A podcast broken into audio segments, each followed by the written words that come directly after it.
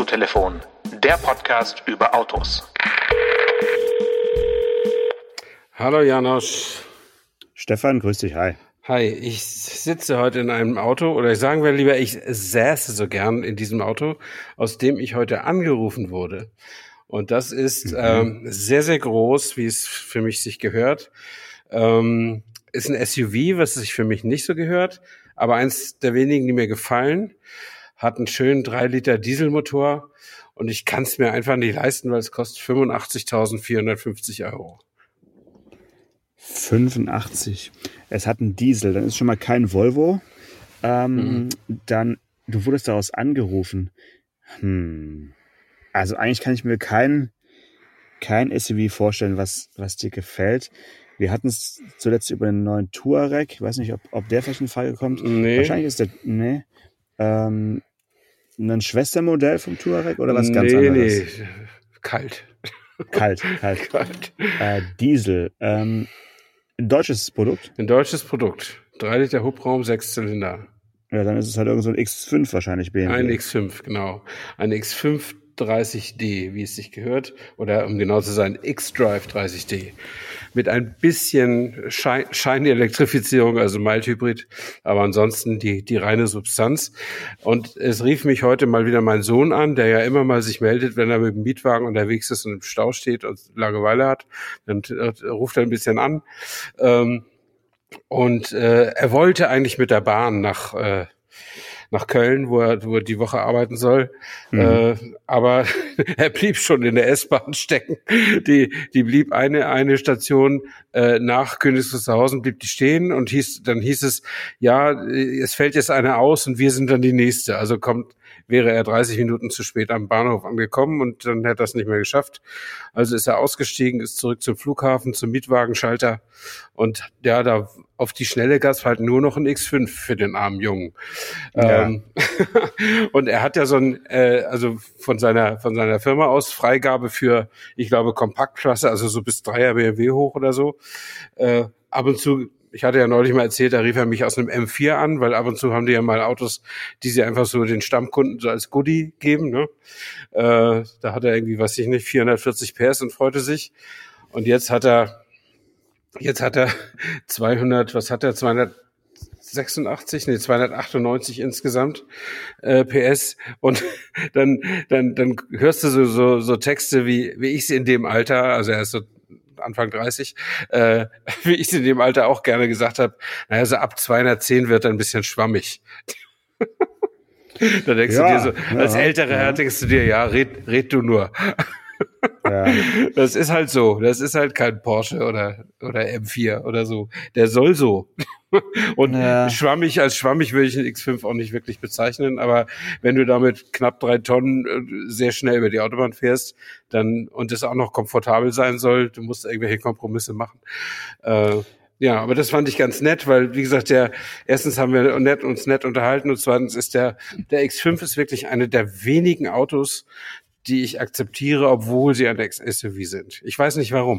Kann dir nicht sagen warum, aber ich mochte den schon äh, von der ersten Generation an. Obwohl das, wenn du dir den heute ansiehst, dann denkst du, das ist ja nur ein Versuch. So rein optisch, ne?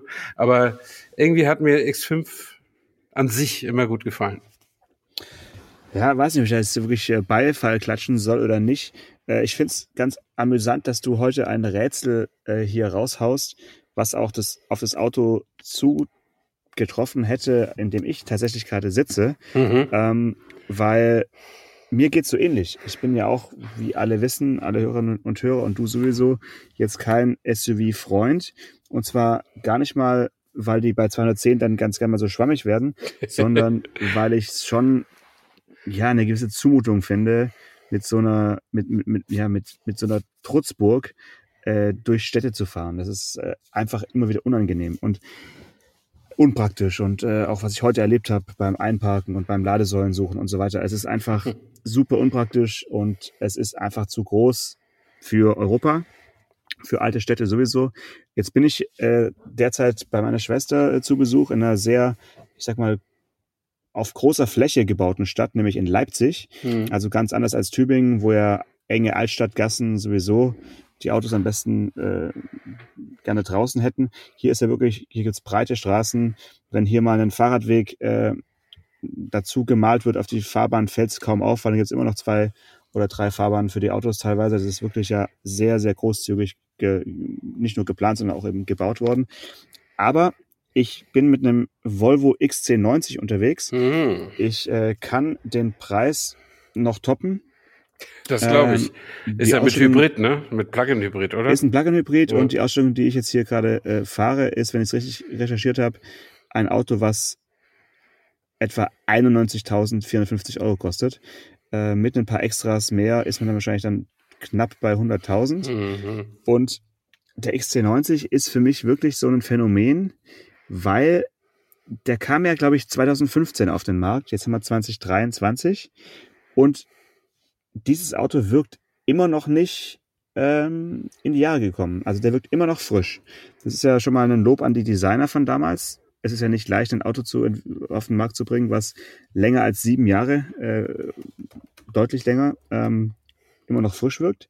Und obwohl jetzt der Volvo kürzlich den EX90, also quasi die, ja, wie soll man es nennen, tatsächlich sowas wie ein Schwestermodell präsentiert hat, der rein elektrisch fährt und noch ein bisschen größer ist, bisschen länger ist. Es soll ja der XC90 bis 2030 eventuell sogar noch weitergebaut werden. Und wenn sie das machen, dann ist der quasi 15 Jahre in Mhm. seiner Form auf dem Markt. Das ist ja schon fast rekordverdächtig. Ja. ja. Das ist wirklich, es ist ein Riesenschiff. Es fällt einem erst dann auf, wenn man darin eben äh, fährt und äh, in so Wohnstraßen fährt, wo rechts und links geparkt wird und dann ist noch irgendwie ein DHL-Bote unterwegs und du willst nebenher noch einen Parkplatz finden und so. Also es ist wirklich, die Abmessungen passen wirklich nicht in, nicht in die Städte so. Da brauchst du schon einen, irgendwo einen Mhm. privaten Stellplatz. Aber sobald du aus der Stadt draußen bist, äh, fühlt sich das Auto sehr handlich an. Ja? Also es ist total behende. Und das einzige Problem, was ich nicht hatte, ist eben das Problem deines Sohns. Wie es sich bei 210 anfühlt, keine Ahnung. nee. Denn wir ja alle nicht. wissen, dass Volvo ja ein eingebautes Tempolimit hat, in Anführungszeichen. Das ist bei 180. Also Tacho ist, glaube ich, 187. Ich habe es ausprobiert. Mhm. Mhm. Und da fährt er natürlich immer noch wunderbar. Und ähm, ein weiteres Mal ist mir klar geworden, dass 160 auch genug wären für solche Fern Fernreisen, die ich jetzt gerade äh, Ja. hint hinter mir habe. Also 180 muss eigentlich wirklich kein Mensch mit so einem Auto in Deutschland fahren. Das ist, äh, auch wenn, auch wenn man es kann. Und äh, tatsächlich ist dann aber so, dass wenn auf einer freien Autobahn, also ich, ich habe die Autobahn des Ostens äh, einige ähm, befahren, die A71 und die A38. Da gibt's da teilweise wirklich Strecken, da siehst du dann im Rückspiegel nix und vor dir auch nix, also wirklich freie Fahrt, wie man Mhm. sich so als FDP-Politiker immer vorstellt. Für freie und- Bürger. Dann, äh, dann ist es wirklich so, dass du halt trotzdem noch überholt wirst. Ne? Du fährst quasi Vollgas und dann kommt irgendein, was weiß ich, Audi A6 oder sowas und überholt dich noch mit dem erstaunlich großen Delta, wo du auch denkst, okay, ja, ist das jetzt schon illegales Straßenrennen oder äh, noch nicht?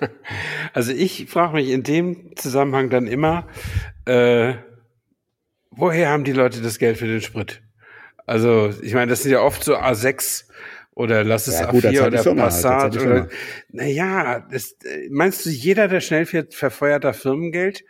Äh, ich meine, ja, das liegt nahe, aber weißt du, wenn ich in der Firma was zu sagen hätte in Sachen Flottenmanagement, dann würde ich da auch ein bisschen drauf achten, dass die Leute nicht zu hohe Kosten verursachen. Muss doch nicht sein.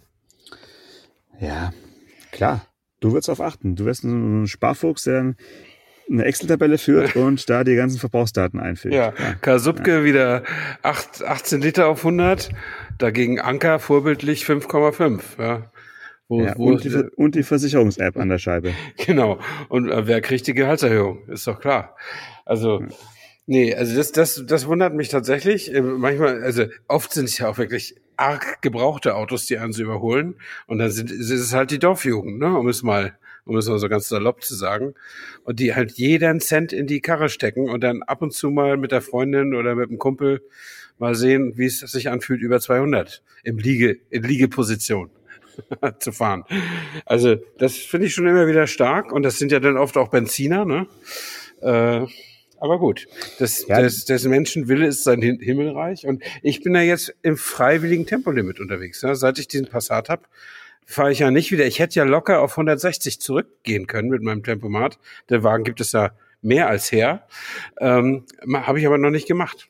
Ich ergötze mich so an diesem 5,1 Liter Langzeitverbrauch, die ich so habe, und äh, möchte das gerne so lassen. Ja, das ist ein gutes Thema. Äh, hier dieses Volvo Schlachtschiff hat ja die Bezeichnung Recharge T8 AWD. Oh, Daran siehst du Plug-in Plug Hybrid, natürlich ein Diesel. Äh, äh, natürlich kein Diesel, muss man sagen. Natürlich kein Diesel. Ja. Und ähm, deswegen auch Verbrauchswerte, da schlackern dir die Ohren. Also auf der Autobahn, ich mache mal ganz kurz hier die Zündung an und sag dir mal kurz den, ähm, den Langzeitverbrauchswert. So richtig live aus dem Cockpit. Ähm, Langzeitverbrauch ist hier, genau. Also der letzten 6200 Kilometer. Ich weiß jetzt nicht, welche Kollegen das Auto hatten. Mhm. Den Kollegen, der das Auto hatte, den kenne ich. Ich weiß auch, wie der fährt. Ähm, schätze mal, wo der Verbrauch liegt. Also die letzten 6200 Kilometer. Durchschnittsgeschwindigkeit 75. Also sind die viel Autobahn gefahren? Ja, äh, ja über 12. Ja, ganz so schlimm ist nicht. Ja. 10,5. Ja. Aber 10,5 Liter ist halt einfach 2023 schon ähm, nicht gerade nachhaltig. Ne? Und das ist ein Statement, ja. Und da bringt halt auch dann die Plug-in-Hybrid-Technik nicht so richtig viel, mh, mm, die sicherlich Spaß macht. Ich habe jetzt auch nochmal vollgeladen hier in Leipzig, dann kannst du halt wieder so, ja, knapp 50 Kilometer realistisch fahren, in der Stadt vielleicht ein bisschen mehr. Das ist schon schön natürlich, aber man macht es halt dann nicht. Oder beziehungsweise auf einer, auf einer Fernreise macht es halt überhaupt nicht. Da, mhm. da bläst halt dann den Tank leer. Und bei einem Vierzylinder, den ja Volvo standardmäßig hat, ist natürlich auch, äh, je schneller du fährst, umso schneller rauscht da der, der Sprit halt durch. Ja. ja. ja. Also aber ich, gut. Ich, ich weiß jetzt nicht, ob ein Achtzylinder da sparsamer wäre, aber. Ja, doch, der kann ein bisschen souveräner, darf, also. Ja, wenn der Hubraum groß ist, ja. Aber gut, genau. wie auch immer. Das, ich meine, du hast ja immer noch ein bisschen so diese, diese Boost-Effekte und diese Segeleffekte, die ein normaler Vollhybrid dir bringen würde. Der Plug-in-Hybrid ja, ist ja nicht abgeschaltet, nur weil die Akkus ja. leer sind. Aber es ist äh, trotzdem ist es, ja, also Plug-in-Hybrid, wer es haben will, soll sich's kaufen. Aber also ich finde das irgendwie, ich finde faszinierend, was die Ingenieure das schaffen, dass die Motoren so lässig zusammenspielen und du das eigentlich kaum merkst. Ähm, also außer am Geräusch. Aber äh, aber an sich ist das nicht die, also ich sag mal so, in wenn es in 80 Jahren noch Leute gibt, die sich mit Automobilen beschäftigen oder mit in 100 Jahren, dann werden die wahrscheinlich über über eine Laune der Natur reden, wenn sie über Plug-in-Hybride reden. Ja. Also irgendwas, was sie nicht halt, mehr so ernst ist, nehmen. So. Es ist ein Übergang, natürlich, es ist ein Übergang. Ähm, erinnerst du dich noch, als der XC90 auf den Markt kam, an dieses äh, Hochkant-Display, was ja so wirklich ja, die Größe ja, ja. eines damals Standard-iPads hatte und auch so in der ganzen, äh, ja, im, im, im ganzen Umgang sehr iPad-artig, auch so ein bisschen Apple-mäßig aufgebaut war.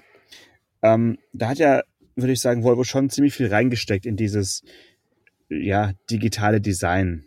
Und vor einiger Zeit haben sie sich ja entschieden, was ich wirklich beachtlich finde, äh, komplett auf ein Android-System umzustellen. Und du hast jetzt auf diesem Apple, äh, Quatsch, auf diesem Volvo-Bildschirm mhm. hast du wirklich teilweise so dies, die Samsung oder beziehungsweise die, die Google Android äh, Smartphone-Oberflächenoptik. Mhm. Ja. Und ich habe das Auto jetzt seit einer knappen Woche ich kann es immer noch gar nicht fassen, ehrlich gesagt. Weil natürlich hat das Ganze Vorteile, die können, sind immer aktuell. Ja, du fährst auch hier wirklich mit Google Maps, nicht über, mhm. über Smartphone-Spiegelung, sondern du fährst über Google Maps auf deinem ja. Autosystem. Mhm. Äh, du hast verschiedene Apps im, im Play Store äh, verfügbar. Das ist alles schön und gut. Aber die Nachteile liegen nur auf der Hand. Also du hast jetzt plötzlich Google Design. Das ist, finde ich, ein bisschen Geschmackssache. Also mhm. die, die Apps, die es da gibt, sehen nicht alle wirklich so ästhetisch äh, ansprechend aus, finde mhm. ich jetzt. Mhm. Und es ist ja auch so ein bisschen eine Bankrotterklärung, wenn du sagst, wir geben unser eigenes äh, User Interface Design, unsere UX-Abteilung, geben einfach auf und äh, sagen, komm, das können wir jetzt aus outsourcen, outsourcen an die Android-Gestalter. Was soll das eigentlich? Also, wenn es jetzt alle machen, vielleicht ist ja ein neuer Trend, dann haben wir ja wirklich nur noch Interieurdesign, wie man es früher kannte. Also nur noch die, die Hardware wird noch designt und die Software wird dann irgendwie bei Apple oder bei Google halt eingekauft und dann haben wir da wirklich so eine Art Gleichschaltung. Das finde ich schon äh, bemerkenswert. Ja, ich wüsste auch gern, wir haben uns ja schon mal drüber unterhalten, dass es auch Ja. so vom Image eigentlich nicht so passt, weil der, weil man den Volvo, das Volvo kaufen mehr so mit Apple Besitz oder mit iPhone Besitz assozi assoziieren würde. Ähm, aber das muss ja einen strategischen Hintergrund haben. Also äh, Volvo ist also, also ja, die sind bei Geely unter den Fittichen, das heißt, da ist schon Geld im Spiel. Aber an, an sich ist Volvo ja eine kleine, feine Premium-Marke. Und die ist eben Naja, so klein ist es auch nicht. naja, aber die sind nicht annähernd so groß wie BMW oder Mercedes. Und, äh, Ja. und äh, vielleicht ist, sitzt da einfach das Geld auch nicht so locker, um eigene Interfaces zu schaffen. Und dann sagen sie eben, also bevor wir jetzt irgendwas Verschämtes machen als Partner von Google oder von Apple, dann lassen wir die mal so richtig drauf. Dann kriegen wir es umsonst vielleicht, weil Google nämlich dafür die Fahrbewegungsdaten unserer Kunden kriegt oder was auch immer Google davon hat. Ähm, und ich muss sagen, dass ich das ich navigiere im Zweifel auch immer mit Google Maps. Äh, sonst, wenn ich keinen Zweifel habe, gerne mit meinem VW-Navigationssystem, weil es besser aussieht. Aber äh, Google ist einfach total fehlerfrei, was, was Störungen auf, im Verkehr angeht. Ähm, und da würde ich eben auch das etwas schleppende Design äh, für in Kauf nehmen. Äh, witzigerweise versucht Apple jetzt immer, wenn man, immer wenn man maps.google.com eingeben will, dann Ja. ergänzen jetzt Apple die Geräte maps.apple.com. das, und das habe ich jetzt schon so oft überschrieben, äh, dass mein iPhone und mein iPad jetzt auch aufgehört haben. Und mein Notebook, äh, mein MacBook, äh, weil das ist einfach besser und schneller und verständlicher und effizienter irgendwie, was, was Google da macht. Da haben sie einfach die absolute, äh, absolute Spitzenstellung und die haben sie sich auch verdient, finde ich. Aber ich finde es trotzdem irgendwie komisch, so ein, so ein Handy durch die Gegend zu rollen. Also, Ja. Also du hast ja schon gesagt, du, du nutzt manchmal das VW-Navi, weil es schöner aussieht, ja. Und genau Ja. das meine ich. Also Google Maps ist natürlich äh, gewohnt, wenn man es auf, dem- auf dem Handy hat, aber es sieht, also es gibt hübschere Navigationsdarstellungen auf jeden Fall. Ähm, kurz nochmal zur Einordnung von, von Volvo. Äh, zwei schnelle Rätsel für dich nochmal, komm. Wir, Bonusrätsel. Äh, einmal im Vergleich Zulassungszahlen letztes Jahr XC90 auf der einen Seite, auf der anderen Seite VW Touareg. Ähnlich große, ähnlich teure Autos. in Deutschland oder du- überhaupt? In Deutschland. Wir reden nur erstmal Ja. nur erstmal über den deutschen Markt Zulassung. Ganz schnell. Was glaubst du? also ich, ich kann die Wer hat Zahlen nicht mehr? sagen. Ich, also? VW müsste mehr haben. Müsste mehr haben. Ja. Okay. Dann sage ich dir, mh, der Volvo hat ungefähr 40 Zulassungen mehr Oh, äh, und er hat 5762 erreicht. wow. Da Und- pushen die aber mächtig mit ihrem Volvo. Ich meine, äh, VW muss ja schon eigentlich deshalb mehr haben, weil es viel mehr Möglichkeiten gibt, einen zu kaufen. Also es gibt ja wahrscheinlich zehnmal mehr Händler als VW-Händler als Volvo-Händler, oder? Oder noch mehr. Ja, aber, aber Volvo hat es ja wirklich geschafft. Wir haben es ja schon öfters mal gesagt. Die haben es tatsächlich hinbekommen, einfach über Preisaufschläge, die, die wirklich wehtun, Ja. mit der Brechstange zum Premiumhersteller zu werden. Und, und das haben sie halt wirklich hinbekommen. Also das nimmt mir inzwischen ja auch wirklich ab. Also hier in dem XC90, in dieser Ausstattung, der, der kann mithalten. Natürlich hat er nicht, nicht so viel äh, digitalen Firlefanz wie jetzt äh, die aktuellen Mercedes und, und BMWs. Aber klar, der ist jetzt halt auch schon äh, sieben, acht Jahre auf dem Markt. Und das merkt man natürlich dann irgendwann Mhm. doch. Ein digitales Cockpit hat er inzwischen natürlich auch bekommen, aber du hast halt hier keinen ähm, Hyperscreen oder sowas. Ja, warum auch? Du hast Mhm. immer noch so ein bisschen schwedische Zurückhaltung. Äh, aber um nochmal Volvo Cars weltweit einzuordnen, sind die jetzt groß oder klein? Im letzten Jahr haben die 615.000 Autos abgesetzt. Mhm. Naja, Also, Mercedes äh, und Audi und BMW, die kämpfen halt immer so um die zwei Millionen. Das ist dann Ja, schon ja. noch was anderes. Hm. Aber es ist jetzt schon auch kein ganz kleiner Hersteller. Nee, nee, das, Äh, es ne. gibt noch kleinere, das ist wahr. Ja. Aber sie sind eben auch kein, kein Sportwagenhersteller, so zum Beispiel oder so. Sie sind halt schon ein, ein nahezu Volumenhersteller, weil sie ja doch äh, unterschiedliche Fahrzeugklassen auch bedienen, zumindest mal klein, mittel, groß. Äh, und insofern ist also 600.000, wenn sie damit gut klarkommen, schön. Aber niemand in Göteborg wäre traurig, wenn es 1,3 Millionen wären. So.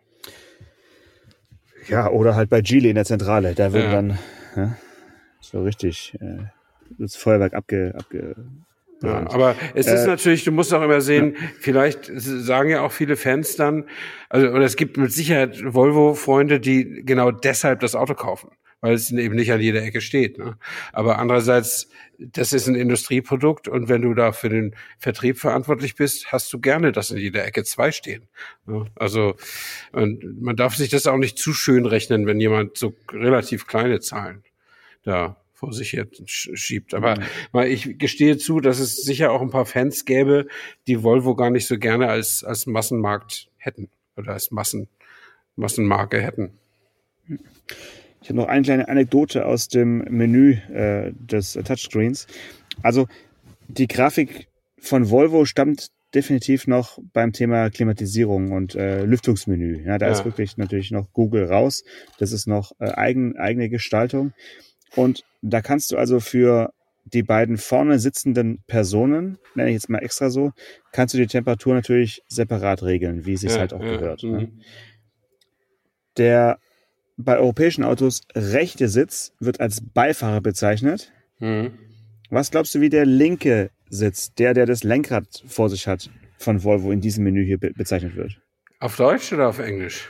Auf, Auf- Deutsch? Wir reden hier von einem deutschen Menü. Ja. Also Fa- Fahrer schon mal nicht. äh, Ja. Nee, dann wahrscheinlich Fahrer Sternchen in. Ah, das wäre cool. Oder auch Fahrender, wäre auch cool. Aber nein, da steht, Fahrender. da steht Eigentümer. Sehr gut. Eigentümer, das ist gut. Aber, also da habe ich kurz geschluckt, ja. Ich meine, es ist ja auch ein Auto, was in China gut ankommt. Und da sitzt der Eigentümer vielleicht eher hinten rechts, auch immer in den XC90. Oder, also, warum steht der Eigentümer? Das ist meine Frage an äh, Michael Schweitzer, ähm, der diesen Podcast ja auch oft mal hört. Bitte nochmal noch mal durchgeben, warum hier zwischen Eigentümer und Beifahrer unterschieden wird und nicht Fahrer und Beifahrer steht. Vielleicht, weil es mal autonom fahren soll, das Auto, ne? So vielleicht. Ich glaube, dass Blick die die, Zukunft. die, die Menüsprache hauptsächlich Englisch ist und die in, in andere Sprachen zurück übersetzt wird. Und im Englischen ist Owner für den Fahrer äh, gar, gar kein so ganz, äh, äh, also es ist eine, eine geläufige Bezeichnung. So. Ja, aber Driver gibt's auch, oder? Also Driver Seat Ja, und so. ja, ja, okay. stimmt, klar. Mhm. Oh, ich hatte mal eine schöne Begegnung mit dem, mit dem Chef des Bentley Drivers Club. Das war, auf, als ich mal bei der Millimilia mit war. Da habe ich den kennengelernt im, und er erzählte mir, wie er aus England gekommen war, mit einem offenen Bentley Blower von 1929 durch den Regen von England bis nach Italien gerollt und so. Äh, und dann habe ich mir so rumgewundert, habe gesagt, Mensch, mit dem Auto und dann, der hatte extra zehn Tage Urlaub genommen oder so und freute sich auch schon auf die Rückfahrt. Und dann sagt er, ja, ja, sagt er, es ist ja nicht äh, Bentley Owners Club und es ist ja auch nicht Bentley, wie heißt es bei Ferrari? Äh, also das heißt, glaube ich, Rolls-Royce Owners Club. Und bei Ferrari hat es auch, irgendwie- und dann, sondern es ist Bentley, ach ja, es ist auch nicht Bentley Enthusiasts Club, sondern es ist Bentley Drivers Club. Und das heißt, da muss man eben fahren. Und ich glaube, bei Rolls-Royce sind es die Enthusiasts und bei Ferrari sind es die Owner, also die, die so im Club äh, sich organisieren, im, im, im reiche Leute Club sozusagen. Aber der war wirklich, das war so ein Typ, wie man sich den vorstellt, vom englischer Landadel, eine etwas jüngere Frau, gärtenschlank und Ärztin und er irgendwie im, im Besitz von mehreren Investmentfonds und am Geld machen und äh, ganz entspannter Typ, Wetter gegerbt, ständig golfen, fischen und Bentley Blower fahren. So ein Typ war das. Ja gut, gibt's Schlimmeres, klar. Ja. Ja. Na gut, aber nochmal kurz dein abschließendes Fazit zu diesem äh, schwedischen SUV. Wäre das auch was, wo du sagst, kann man sich anschauen oder ist er dir eher unangenehm optisch auf der Straße? Nee, ist mir unangenehm, weil das Volvo-Design, äh, also die, die SUV-Form kann das aktuelle Volvo-Design nicht kaputt machen, sage ich mal so. Also diese Thors Hammer-Augen, äh, die die jetzt alle haben bei Volvo und äh, das sieht einfach toll aus. Äh, aber es wäre nicht meine erste Wahl. Also meine erste Wahl beim Volvo wäre ein V90. Also, und kein XC90. Ja gut, man kann es nicht immer aussuchen. Ne? Nee, kann man nicht. Und auf dem Preisniveau ist es dann sowieso etwas schwieriger. Aber äh, wir dürfen ja, wir sind ja der Was wäre wenn Podcast. Du hast ja auch einen Siebensitzer hier, ne? musst auch nochmal bedenken. Ne? Also du kannst ja hinten noch zwei Zusatzsitzchen rausklappen für Ja. die Schwiegereltern. Das ist schon praktisch. Du, ich habe Ich starte mal die Luftreinigung. Also ich habe ja gerade gesehen, ich kann mir auch im, beim parkenden Auto mal die Luftreinigung dort starten, okay. dass ich einfach hier mal ein bisschen bessere Luft bekomme im Auto. Das ist ganz angenehm. Oh. Ja, ganz schön an- angepustet. Es ja summt es so ein bisschen. Ja, ich mal Ähm. Es ist zu laut. Also ich hatte ja beim Berlingo auch sieben Sitze äh, bezahlt und die habe ich ein einziges Mal benutzt, äh, weil sich ja mein Sohn gleich ein, ein paar Monate nach meinem Berlingo-Kauf einen VW-Bus gekauft hat. Also kamen wir nie in die Verlegenheit, dass ich mal die ganze Familie einladen musste, sondern wir sind eher bei ihm mal mitgefahren. Äh, und dann habe ich ein einziges Mal diese beiden Extrasitze eingebaut zum, zum 60. Geburtstag meiner Frau, als ich ein paar äh, paar Gäste, Gäste zum, zum Bahnhof und zurück äh, bringen musste, damit das nicht, damit ich nicht so oft fahren musste. Aber also ich würde jetzt kein Auto mehr mit Siebensitzer-Option kaufen. Hast du eigentlich mitverfolgt, wann diese wirklich charmante Idee, in den Kofferraum zwei rückwärts sitzende Sitze hochklappen zu können, abgeschafft wurde und warum? Also ich erinnere mich noch, dass sowohl Audi Avant als Ja. auch Mercedes, Mercedes-Benz E-Klasse T-Modelle Mhm. das mal hatten. Und es war, also für mich als Kind war das sensationell. Also Ja. Einfach, Ähm. du kannst jedem hinterherfahrenden, jeden, den du überholt hast, äh, kannst du noch zuwinken und so. Also es ist wirklich für Kinder ein Träumchen und unter Sicherheitsaspekten wahrscheinlich auch nicht so schlecht. Aber es hat sich nicht, äh, nicht durchgesetzt irgendwie. Weiß Also es hat sich genau aus Sicherheitsbedenken nicht durchgesetzt. Warum? Du, du, du bist keine 50 Zentimeter von der Heckstoßstange entfernt. Bei ja, einem wenn, wenn, du vorwärts sitzt, wenn du vorwärts sitzt, ja auch nicht. Naja, du bist viel dichter an der, am Heck. Äh, In dieser, also du bist ja weit entfernt von der Rücksitzbank, sitzt du quasi mit der Nase an der Heckscheibe, um es mal zu dramatisieren. Also äh, wir sind mal abgeholt worden. Es hieß mal jemand, es, da war mein Sohn noch Kind, und es hieß mal jemand würde uns abholen und mitnehmen. Und der kam mit so einem, mit, und das war so ein Kia, Kia Kombi. Und der wollte uns da auf diese Rücksitze verfrachten. Und da habe ich gesagt, nee, ich fahr selbst. Äh, das war mir nicht geheuer. Also da, ich hätte Angst bei jedem äh, an der Ampel stehen, dass da irgendjemand Ja, nicht mal. aufpasst. Ja. Waren, waren da jetzt vorwärts oder rückwärts gerichtete Sitze? Rückwärts gerichtete Sitze, so dass du den Aber- anderen eine Nase zeigen konntest. Ja, Ähm, aber, aber da sitzt du doch dann weiter weg von, von, von der Stoßstange, als wenn du vorwärts sitzen würdest. Da sitzt du ja quasi mit dem, mit dem Kreuz auf der Stoßstange bei den ganzen SUVs, wo du hinten noch diese Sitze rausklappen kannst. Also das kannst du eigentlich nicht, kann nicht der Grund sein eigentlich. Ja, aber dann ist es Du mehr, dann halt ist es, Drama. ja, ich weiß, was, Drama. ich weiß, was du meinst, aber dann ist es, dann liegt es eben daran, dass diese Sitze, also ich glaube, dass so eine dritte Sitzreihe, die jetzt im XC90 ist oder im Berlingo oder wo auch immer, Mhm. äh, dass die irgendwie konstruktiv, dass irgendein Entwicklungsingenieur daran gearbeitet hat. Und bei diesen ausklappbaren Dingern, ich, im Tesla gibt's sowas ja auch, im Model S, äh, soweit ich das weiß, oder? Ähm, äh, ich glaube, also ich glaube, das ist nicht mehr als ein Campingsitz. Und äh, also ein kleiner Stupser und da bricht dir die Lehne ab oder so. Ich, ich empfinde dann nur Unsicherheit und Schrecken. Äh, Und ich glaube, dass selbst wenn es nicht berechtigt ist, was durchaus sein kann, äh, glaube ich, dass einfach die die Psychologie da den den Entwicklern ein ein Schnippchen schlägt. Also man, ich glaube, dass die meisten Leute sich da nicht sicher drauf fühlen. Ja, okay. Also ich fand's grandios, vor allen Dingen so, was war das wahrscheinlich? Audi 100 Avant, schätze Mhm. ich mal, war das damals. Also ich habe ja als. Kind solche Sachen auch gemacht. Wir hatten ja Rücksitze ohne, ohne Gurt und sind ja auf Knien äh, auf der Rücksitz, Rückbank rumgeturnt und haben nach draußen geguckt und den anderen äh, anderen Autofahrern zugewinkt, mein Bruder und ich. Ja, ja. Und das darf man heute ja gar Man kann ja froh sein, dass man heil, heil ins Erwachsenenalter gekommen ist. Also das würde man heute, äh, also da bin ich auch so eine kleine Schneeflocke. Ja? Also ich würde keinen Meter mehr ohne Gurt fahren oder äh, ich würde, ich habe noch nie irgendeine Ausnahme gemacht mit meinem Sohn, meinen Enkeln oder irgendwelchen Kindergeburtstagskindern oder so, äh, mal 100 Meter ohne Kindersitz oder so. Das kann ich irgendwie nicht. Also Hm. das, da wirst du deines Lebens nicht mehr froh, wenn da irgendwas passiert. Genau, weil, weil genau auf den 100, 100 Metern passiert halt irgendwas und dann hast du, hast du, hast du Pech, ja. Ja, dann nimmt dich dann auch keiner an den Arm und sagt, das ist nicht so schlimm. Also, das ist dann Nee. blöd. Ja. Jo, ich war noch überrascht, wie äh, renovierungsbedürftig die Autobahnen sind, äh, obwohl die noch so neu waren, äh, die ich hier befahren habe. Also die A71 da durch den Thüringer Wald. Wirklich eine der schönsten Autobahnen Deutschlands, finde ich, jedes Mal. Richtig tolle Ausblicke und auch spektakuläre Tunnelbauwerke, Mhm, die schon fast an den Gotthardtunnel rankommen. Also da äh, muss man wirklich ähm, sonst weit fahren in die Alpen, um irgendwie mehr als acht Kilometer Tunnel, kriegst du halt in Thüringen auch auf der A71. Aber es gibt da wirklich Brückenbauwerke, die müssen jetzt schon wieder instand gesetzt werden. Mhm. Also was für schlechten Beton hat man denn da bitte in den äh, Nuller- und Zehner Jahren unseres Jahrtausends verbaut? Also ich weiß ziemlich genau, woran das liegt, weil ich einen guten Freund habe und ich glaube, ich hänge, ich trete ihm nicht zu nahe, wenn ich das jetzt hier sage. Ich habe ein, ich sage mal nicht, bei welcher Firma der arbeitet, aber der arbeitet als Oberbauleiter bei einer großen Baufirma und ist verantwortlich für Brückenbau, also für Bauwerke an, auf Autobahnen. Ähm, und natürlich baut seine Firma so seriös, super seriös, ganz klar.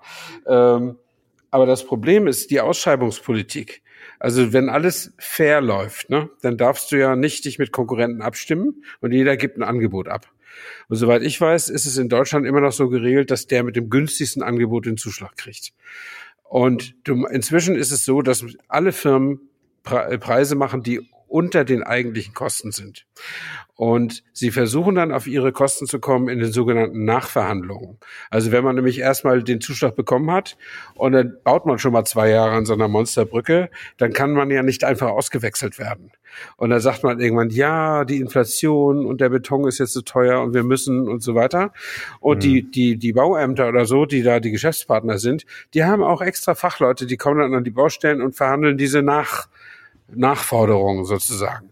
Trotzdem bleibt es nicht aus, dass, um überhaupt diese günstigen Preise zu halten, billiges Material verwendet wird. Zum Beispiel mhm. billiger Beton für die Straßendecke. Das ist schon mal das Einfachste. Das sieht, wenn er neu ist, gut aus. Da fährt auch erstmal zwei, drei Jahre. Also sämtliche Lokalschlachtzeilen können geschrieben werden. Und danach hast du letztlich hat die Baubranche wieder Arbeit, wenn sie es dann nach fünf Jahren wieder aufklopft und neu, neu verlegt oder so. Und das ist, das liegt aber nur an der Politik, dass die nicht einfach sagt, wir nehmen das beste Angebot anstatt das billigste. Äh, es gibt ja Länder, wo das zweitbeste Angebot genommen werden muss, so dass auch die Verabredung der Firmen etwas schwieriger ist oder so. Aber äh, ich glaube, in der Schweiz ist das so. Ähm, aber die also dass das irgendwie danach geht, hey, die Firma hat schon drei richtig tolle Brücken gebaut, die seit 30 Jahren störungsfrei laufen oder nur 10.000 Euro Unterhaltskosten im Jahr haben oder keine Ahnung. Äh, da gucken wir mal, was die jetzt anbieten. Oh, das ist 20 Prozent teurer als die von den anderen, aber dafür hält es länger, ist doch eine leichte Rechnung. Würde jeder private ja, ja, Bauherr so machen. Ja. ja. Ähm, aber also ich habe meine Frau und ich haben uns mal für eine Wärmedämmung entschieden, äh, vor bestimmt schon vor 15 Jahren. Äh, das war so ziemlich das hochwertigste, was auf dem Markt war, weil wir eben so ein altes Haus haben von 1931 mit recht dünnen Wänden. Und, mhm. äh, und das hat messbaren Energieein, messbare Energieeinsparung, also sogar sicht- und fühlbare Energieeinsparung gegeben. Und wir sind super happy damit. Äh, möglicherweise hilft es sogar, uns irgendwann mal eine Wärmepumpe anzuschaffen. Keine Ahnung. Das wäre doch was. Das wäre doch das wäre mal was. Zukunftsfähig, aber, ohne es gewusst zu haben. Genau. Und, und aber da, so muss es doch, ich meine, wenn ich eine, wenn ich eine Autobahnbrücke baue als Staat, und das ist ja immer der Staat, also der Bund, das ist ja eine Bundesautobahn. Wenn ich eine Autobahnbrücke baue, dann will ich doch, dass da, weiß nicht, 10, 20, 50.000 Fahrzeuge am Tag störungsfrei drüber fahren können und zwar über Jahrzehnte. Äh, sonst brauche ich doch so eine Brücke gar nicht. Und da muss ich doch das Beste nehmen und nicht das Billigste. Das begreife ich überhaupt nicht. Das Beste oder nichts, wie bei Mercedes. genau, ja. Hoffe, hoffe nochmal, dass die Autohersteller nicht immer nur die billigsten Zulieferteile einbauen, ähm, aber das können wir dann in einer anderen Folge nochmal klären ja. oder über die ADAC-Pannenstatistik nochmal ab, abrufen. genau. Sehr schön. Dann, äh, ja, würde ich sagen, wünsche ich dir eine angenehme Woche und freue mich äh, auf unser nächstes Telefonat über das Autotelefon. Alles klar, bis dahin. Ciao. Bis dann, ciao. Autotelefon, der Podcast über Autos. Mit Stefan Anker und Paul Janosch Ersing.